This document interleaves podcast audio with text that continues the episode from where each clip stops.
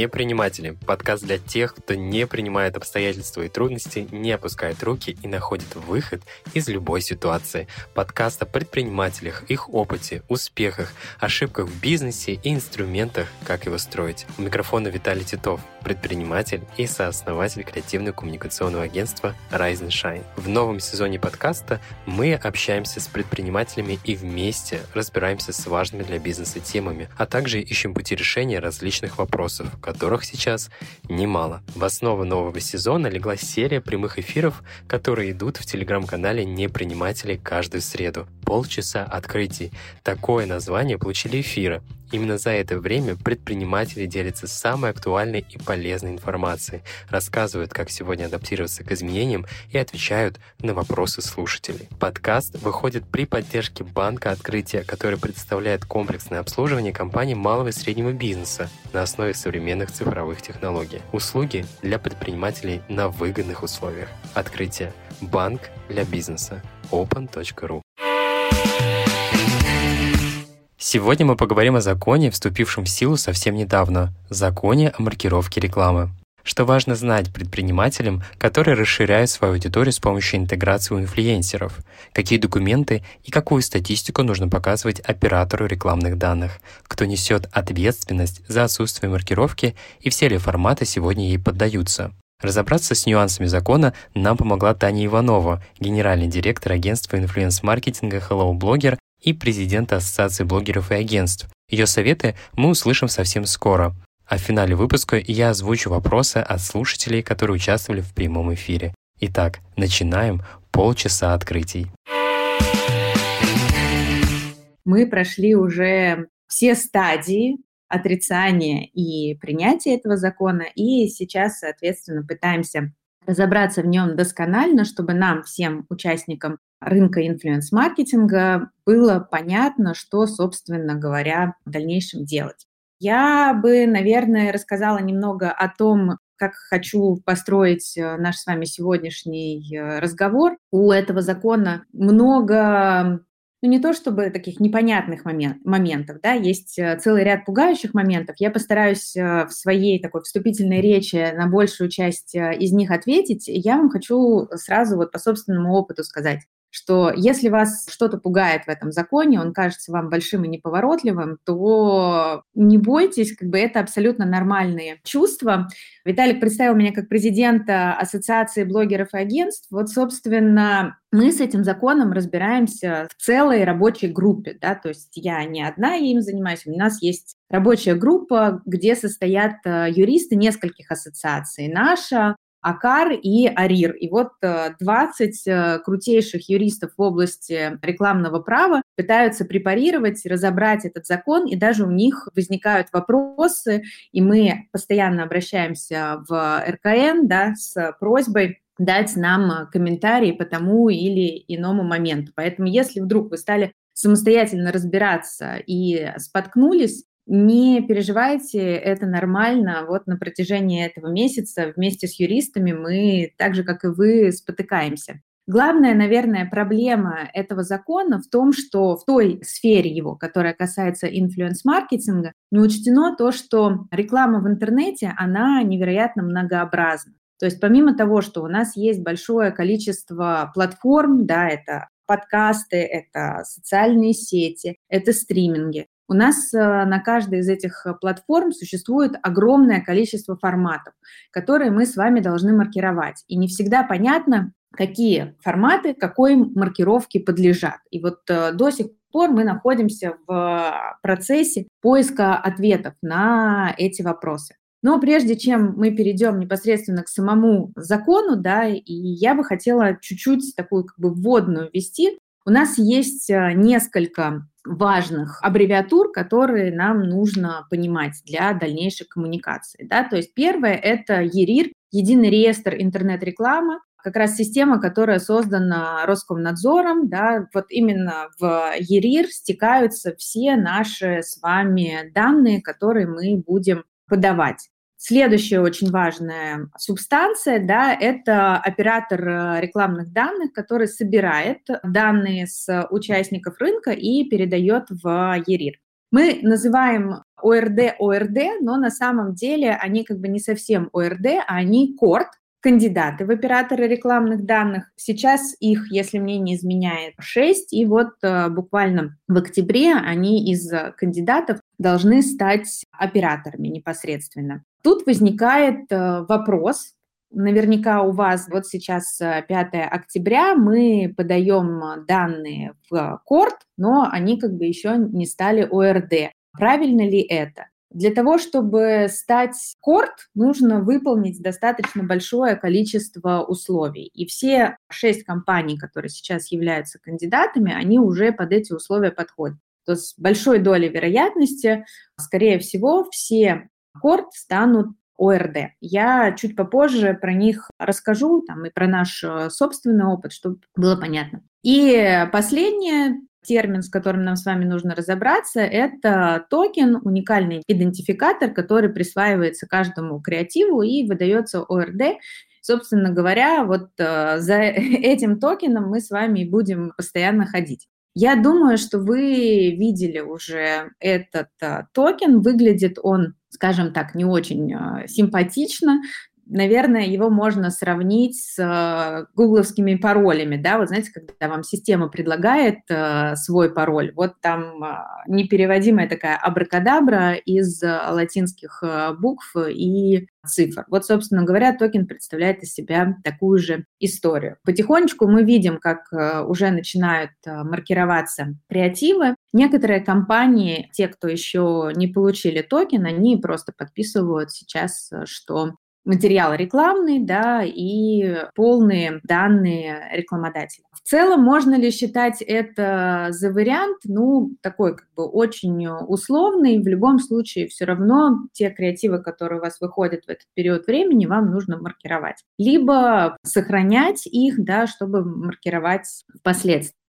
Тут встает очень важный вопрос, да, как бы для чего нужны эти изменения, если не для того, чтобы создать э, огромное количество головной э, боли, да, всем участникам рынка. Но на самом деле, естественно, это э, совсем не так. Благая цель у всего этого была, да, то есть это сделать рынок прозрачнее для клиента, чтобы все участники цепочки видели данные о себе, а клиент видел конечную цену Тут возникает э, следующий вопрос, да, то есть э, насколько вот эта вот правда, которая сейчас станет доступна всем, она в действительности поможет рынку, потому что мы здесь все с вами люди из рекламы, из предпринимательства понимаем, что в некоторых процессах принимает участие большое количество агентств. Каждое из агентств соответственно, хочет на своей работе заработать, и это не обязательно какие-то, да, там сумасшедшие комиссии, а какие-то даже небольшие комиссии. И в любом случае, да, клиент будет видеть, как поменялась цена от э, первой до той цены, которую он получает. То есть это палка такая о двух концах. То есть, с одной стороны, это может быть э, хорошо, исчезнут э, баснословные комиссии, но в целом я могу сказать, что по рынку инфлюенс-маркетинга такого уже давно нет, да, когда у нас там комиссии 200-300%, это все осталось в рассказах бабушек. Тем не менее, мы можем с вами столкнуться с тем, что клиенты будут э, контролировать объемы комиссий, мы, как представители рынка, будем меньше зарабатывать. Второй момент, да, это любой пользователь э, благодаря этому токену может пожаловаться на рекламу и быстро установить конечного рекламодателя. Ну и другой немаловажный момент, да, этот закон упростит государственным органам доступ э, к цепочке размещения рекламы в интернете. Такой доступ получит Роскомнадзор, ФАС и ФНС. Можно из этого вынести плюсы, можно из этого вынести минусы, но вот, как говорится, имеем то, что имеем. Я бы сразу хотела сказать, э, что надеяться на то, что какой-то период времени этого закона вдруг не станет, или нам скажут, э, нам не нужно маркировать рекламу, наверное, не стоит. У нас есть с вами небольшой период, в который мы не будем получать штрафы. Вот сейчас идет тестовый период, и до марта есть а, возможность а, разбираться в этом законе, да, но как бы незнание не освобождает от ответственности, нам в любом случае придется с этим законом разбираться. Здесь еще, кстати, я хотела сказать, что вот есть такой важный термин, да, это реклама-распространитель. Если вы блогер, если вы являетесь создателем контента, то вы, собственно говоря, являетесь главным человеком в этой цепочке, главным звеном, потому что, собственно, ваш контент и должен получить этот токен. Что еще важно понимать? Маркировке подвергается как бы абсолютно любая реклама, как правильно сказал Виталик, и все форматы, которые у нас с вами доступны в социальных сетях. То есть, по мнению Роскомнадзора, мы с вами должны маркировать и стримы, и сторис, и кружочки. Как это должно выглядеть, вот э, здесь э, мы еще находимся в процессе обсуждений. Собственно, что нужно сделать, да, как бы сейчас? Нужно выбрать э, корд, с которым вы хотите взаимодействовать.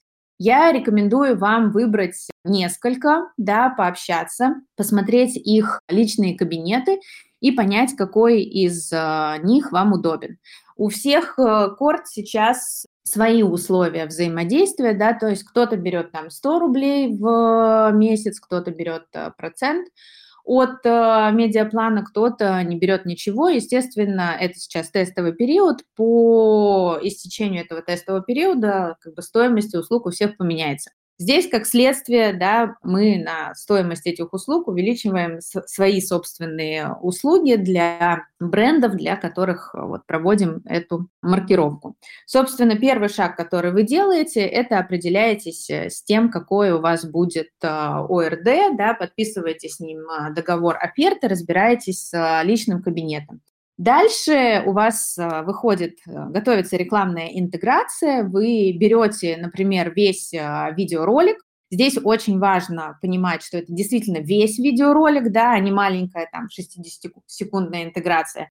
То есть если у вас видеоролик 2 часа, то вы вот так вот весь двухчасовой ролик да, как бы загружаете загружаете данные об э, этом контракте, получаете уникальный токен, добавляете маркировку в рекламную публикацию. Если мы говорим про видео, то это может быть э, описание. И радуйтесь жизни. Через 30 дней после того, как вы выложили этот видеоролик, да, вам нужно передать отчет, да, то есть как бы загрузить статистику о показах и там закрывающие акты. Собственно, как мы там регистрируем креатив. Непосредственно сами документы по вашей рекламной кампании регистрировать не нужно. Да? Вы указываете только данные договора. Дальше, соответственно, загружаете, как я уже сказала, там всю цепочку и описываете, что это у вас там. Интеграция на YouTube. Если в вашей цепочке вы, например, только рекламодатель, а у вас есть еще там а, агентство, агентство, агентство, то, соответственно, этот токен вы передаете там своему агентству. Оно его также регистрирует. И получается, что мы как бусинки на ниточке, которых связывает один а, этот токен. Здесь, опять же, напрашивается вопрос, да, если у нас, например, двухчасовой ролик и в нем шесть интеграций, Значит, вы получаете на каждого рекламодателя свой отдельный токен и шесть раз загружаете этот самый ролик. И у вас в описании такая абракадабра из шести токенов.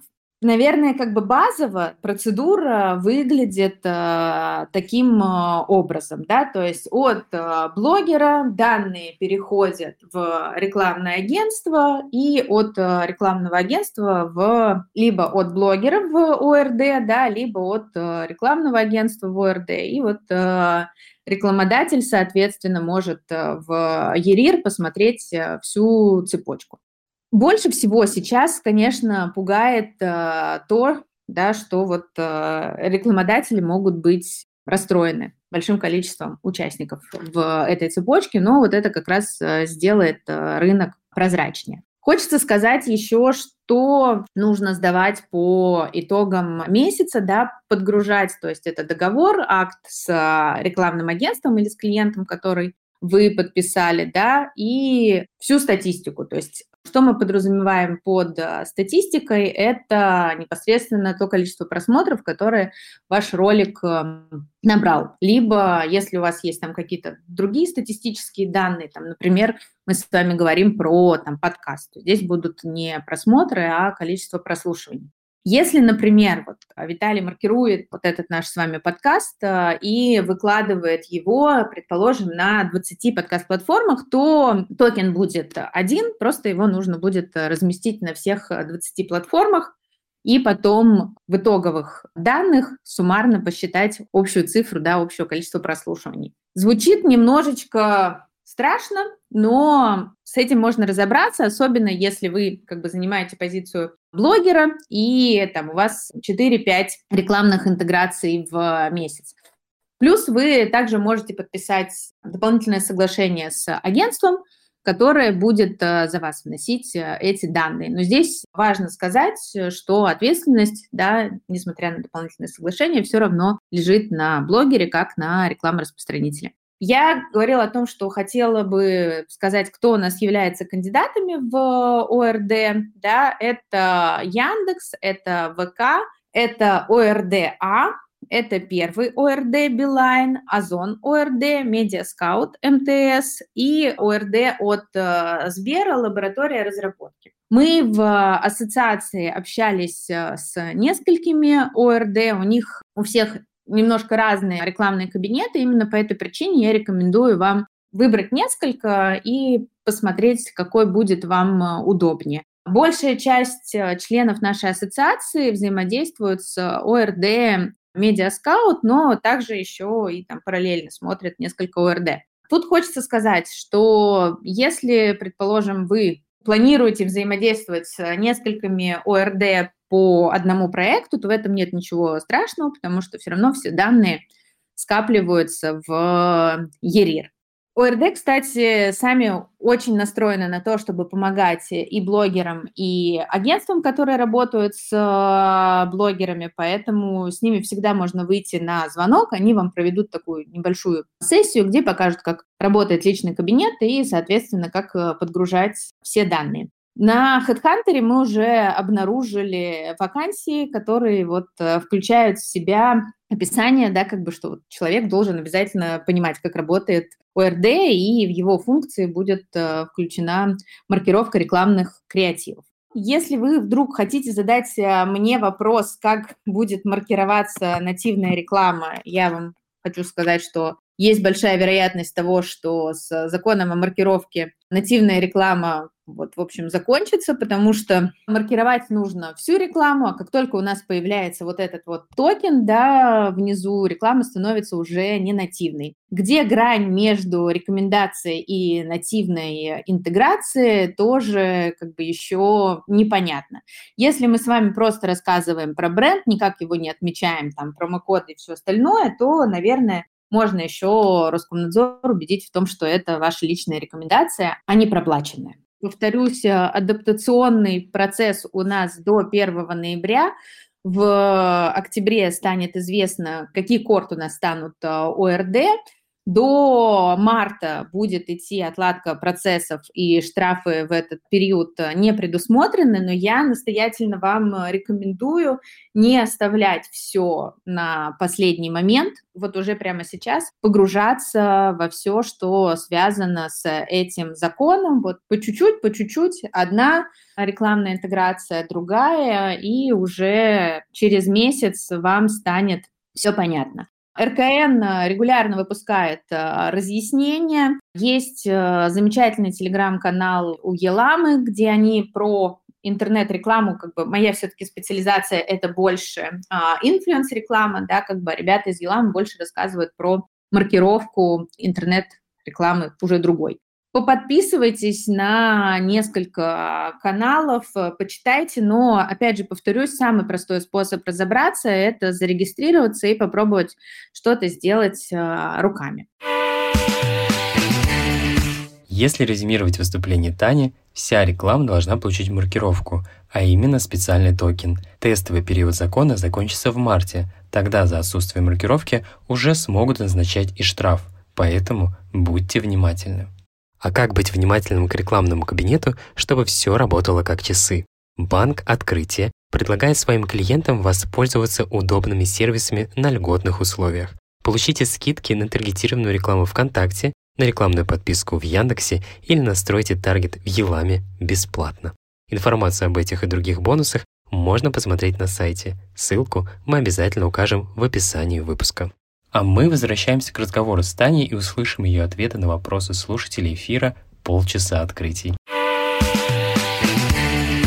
Я хотел спросить про корд. На что нужно ориентироваться при выборе корда? Или это уже на совести предпринимателя? Это абсолютно субъективная история, где вам быстрее ответили, где вам понятнее рассказали, где финансовые условия вам кажутся более подходящими, просто в силу того, что они все еще кандидаты, да, как бы финансовые условия еще не финальные. Где вам понятнее личный кабинет, вот э, где отвечают быстрее, да, то есть это такая сервисная услуга, и поэтому выбирать стоит сердцем, как говорится, вот что понять, ну, как бы что удобнее.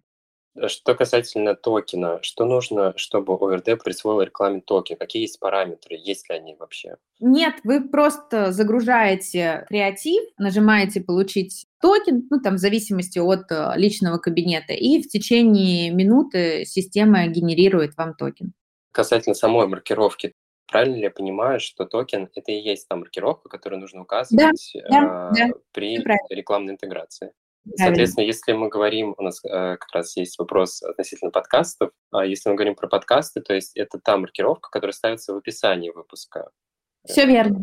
У меня такой вопрос, Таня. Кто несет ответственность перед законом, если мы говорим о бренде, например? Это бренд или агентство все-таки? Или они заключают между собой договор и указывают в договоре уже сам пункт, кто, соответственно, предоставляет данные, кто отвечает за эту рекламную интеграцию? Если я как а. бренд пришел к рекламному агентству, например, и хочу а, разместить рекламу там, у тех или иных блогеров или там, в той или иной площадке. Вообще по этому закону клиент, да, бренд находится в самой э, выигрышной позиции, потому что его ответственность перед э, законом минимальна. Вся ответственность ложится на рекламу распространителя, на блогера и на агентство. При несоблюдении закона, да, при отсутствии маркировки, спрашивать будут с рекламы распространителя. Соответственно, все правильно заключается между агентством и брендом договор, по которому дополнительное соглашение или новые пункты в договоре, да, там у кого как, где прописывается ответственность, которая возлагается на агентство, да, что вот агентство понимает всю ответственность и обязуется маркировать креативы в рамках рекламной кампании. А если мы говорили выше про, соответственно, блогера, который является тоже ключевой фигурой в этой цепочке, он несет ответственность как рекламный распространитель, правильно я понимаю? Да, агентство не является рекламным распространителем, да, то есть агентство является посредником. Рекламораспространителем является блогер, но агентство может взять на себя функцию получения токена, если пропишет это в договоре тоже с блогером. Правильно ли я понимаю, что если будут какие-то вопросы к самой рекламе, Роскомнадзор обратится к самому блогеру, а не к агентству или бренду, который разместил эту рекламу? Все верно. Он увидит э, всю цепочку, и первые вопросы, конечно, будут к блогеру. Я понял, спасибо большое. Как маркировать рекламу а, в постах в Телеграме и относительно запрещенных соцсетей? Как быть там? Очень хороший вопрос, на который мы также ищем ответы. Значит, если мы говорим с вами про посты текстовые, да, то как бы вы загружаете файл с текстом и на него получаете токен. Если мы говорим про кружочки, вот с ними пока ничего не понятно. Если это кружочек, который снимался как видео, а потом мы с вами этот кружочек делаем кружочком, то вот на кусочек с видео можно получить токен. Если это ситуативная история, да, то есть когда мы с вами перебрасываемся кружочками, то вот пока у нас а, нет вопроса о том, как, ответа, как его маркировать. Что касается запрещенных социальных сетей, то тут еще запутаннее. С одной стороны, вышло несколько комментариев о том, что к блогерам нет вопросов и к брендам, которые работают в запрещенных социальных сетях. То есть они могут также рекламировать товары и услуги. С другой стороны, это все может э, в любой момент э, измениться, и соответственно, если вы там все это время размещались в Инстаграме, запрещенном в Российской Федерации, то к вам могут быть вопросы. Здесь еще тоже такая ситуация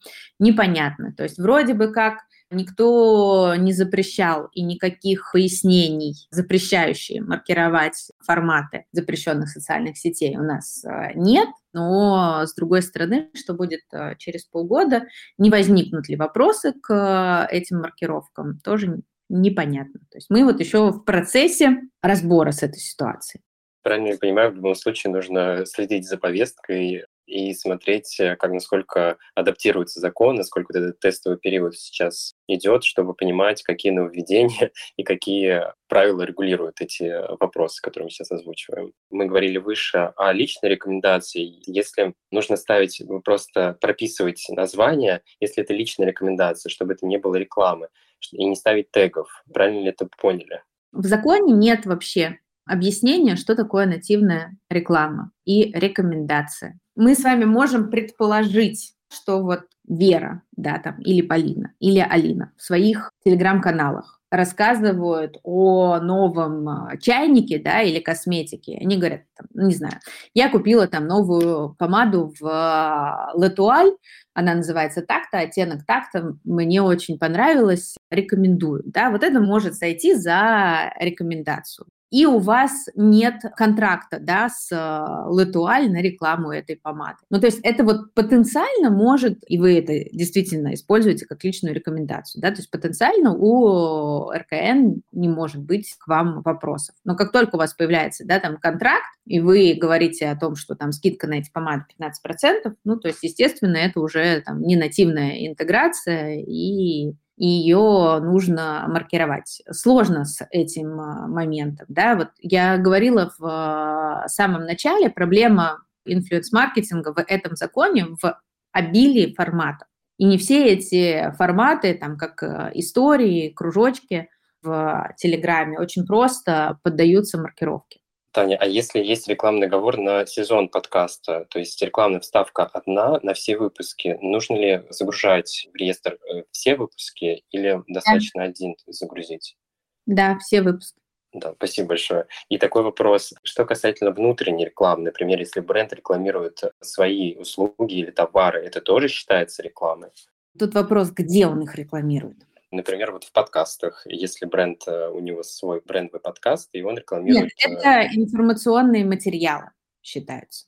Мы же не маркируем, да, вот, например, сайт издания, сайт бренда, да, мы же его не маркируем, поэтому здесь нет. А если э, бренд маленький и он не заключен с рекламным агентством, как ему быть? Он сам должен сообщать все сведения в реестр, то есть он, получается, сам себе замкнут, правильно ли я понимаю? А, нет, немножко не так. Цепочка бренд-блогер, да, она самая простая. Блогер подает данные в ОРД по этой рекламной интеграции. ОРД передает э, эти данные в ЕРИР. И все. Тут все просто. То есть, соответственно, то, что мы описали выше, вот эти шаги, важно соблюдать и двигаться по ним, чтобы было все четко, пока, по крайней мере, в этот период, который у нас есть, правильно? Да, да, все верно. А как тогда отличить э, у нас э, рекламу и вот э, информацию, которая не считается рекламой? Какие, может быть, критерии можно назвать, чтобы мы тоже понимали и наши слушатели тоже э, имели в это в виду? Вот этот вопрос нужно точно задать, Виталий, не мне, а РКН, потому что то, что мы с вами подразумеваем под просто информацией, и то, что под ней подразумевает РКН, это может быть очень разные вещи. Для РКН все, что может быть рекламой, все лучше считать э, рекламой и маркировать. Правильно ли я понял, что лучше подстраховаться и промаркировать сейчас, чем нет? Насколько ну, это... да, давайте, давайте какой-то пример разберем конкретный, да, то есть вот если к вам бренд пришел, да, и сказал, Виталий, вот у меня есть классные сапоги, ты можешь у себя в подкасте рассказать про эти сапоги? Вот как бы мы с вами раньше сделали, да? Вы бы в начале подкаста бы сказали, вот э, там прекрасные сапоги от э, Петра Ивановича, брать там-то, там-то. И потом в дальнейшем, да, как бы всю зиму вы ходили в этих сапогах. Что нужно вам сделать сейчас? Да, то есть вы взяли сапоги, заключили договор, по которым вы оказываете бартерные услуги. Зашли в ОРД, загрузили выпуск э, подкаста, где вы рекламируете эти сапоги, и, выгружая его на площадку, разместили токен. То есть даже бартерные вот такие истории, они теперь подразумевают э, договор и регистрацию токена. Как это будет э, реализовано маленькими брендами в реальной жизни, большой вопрос. Сегодня мы обсудили закон о маркировке рекламы и все, что будет важно учитывать брендам, которые продвигают свой продукт в интернете. Разобраться с законом детально нам помогла Таня Иванова, генеральный директор агентства инфлюенс-маркетинга Hello Blogger. Мы очень надеемся, что эти советы будут полезны вам. Будьте в курсе новых законов и оставайтесь непринимателями в душе и в бизнесе. Ставьте оценки подкасту, пишите комментарии и делитесь выпусками в соцсетях. Спасибо, что провели эти полчаса открытий вместе с нами. А мы двигаемся в следующий выпуск, в котором поговорим о продвижении продукта на маркетплейсах.